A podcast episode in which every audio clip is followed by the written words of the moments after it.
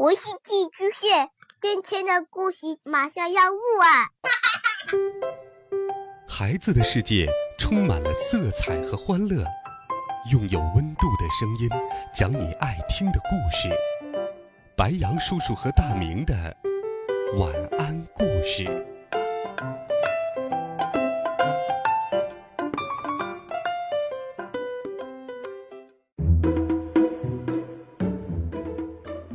小朋友们、同学们，大家好，欢迎收听白羊叔叔讲故事。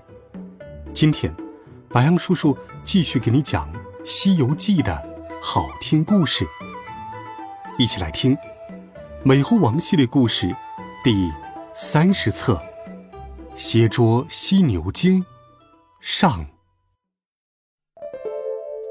上一回我们讲到，唐僧师徒四人来到了天竺国玉华县。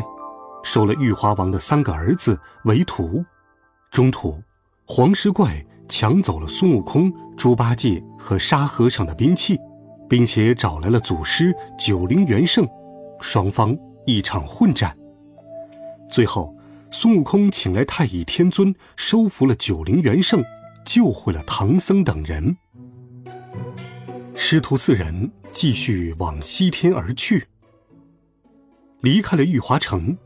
走了五六天，忽见前面有一座山门，门上写有“慈云寺”三个字。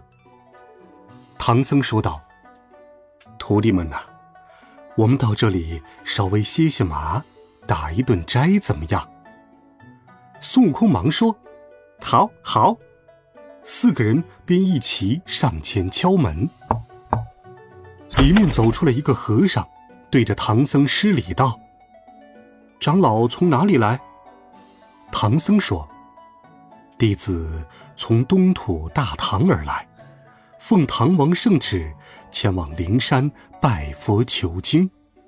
路过贵地，特来宝刹，打顿斋食就走。”那僧人十分欢喜，领唐僧入内，与寺里僧人们相见。见完礼。唐僧问道：“贵处的地名是？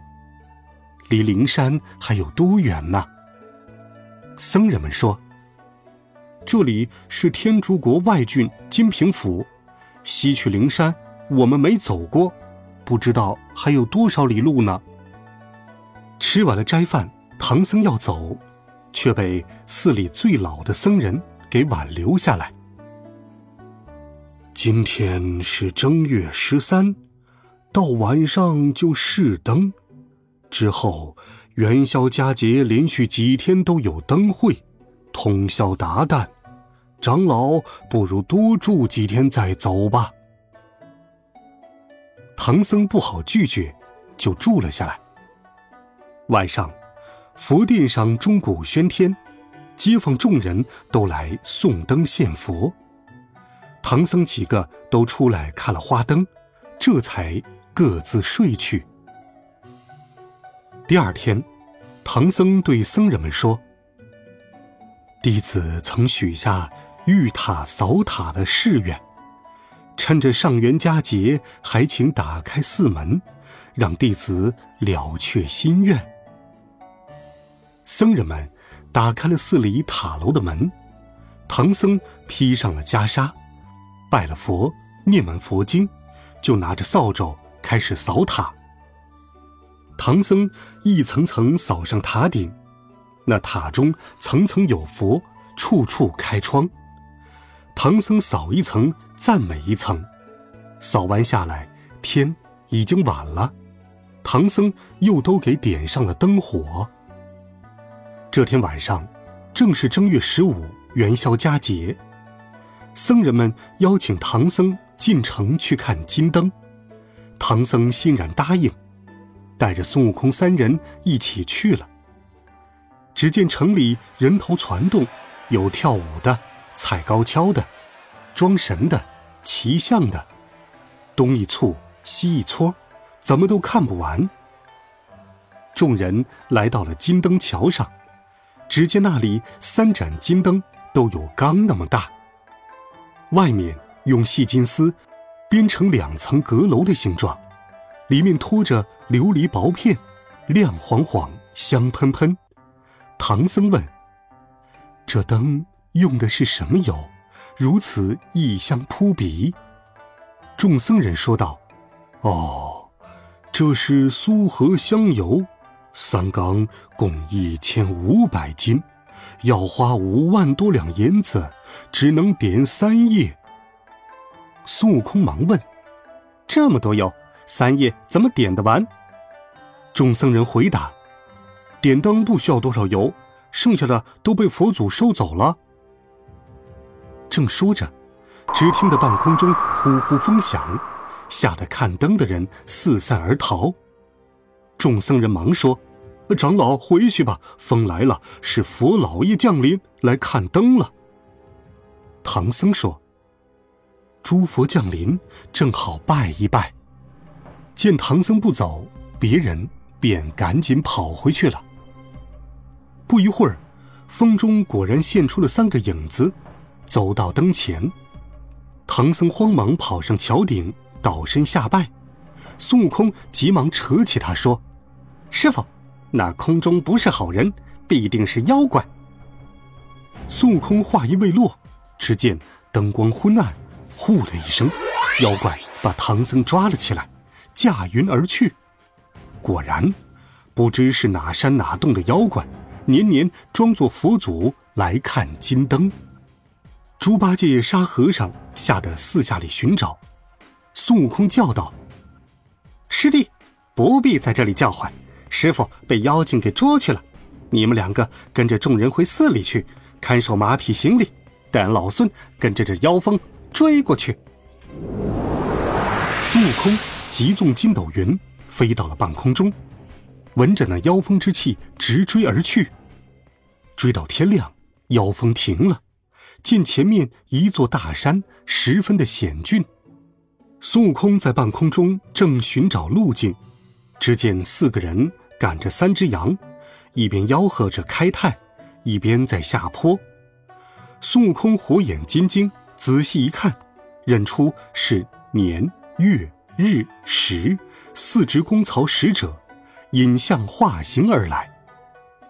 孙悟空挥着铁棒，跳下崖来。喝道：“呆，你们都藏头缩脖的，哪里走？”四只公曹慌忙现了本相，在路旁施礼道：“呃大圣，大圣恕罪，我们知晓大圣连夜追寻，特来为大圣引路啊。”四位神仙接着说：“这山叫青龙山，山里有个玄鹰洞，洞中有避寒、避暑。”碧尘三个妖怪，他们自幼爱吃苏和香油，年年变成佛像去收油。今年把你师傅一同收去了，要用苏和香油捡你的师傅来吃呢。大圣，快去救他吧！孙悟空喝退了四只公曹，转过山崖找寻洞府。走了不几里，只见那涧边有一石崖。崖下是座石屋，大门紧闭。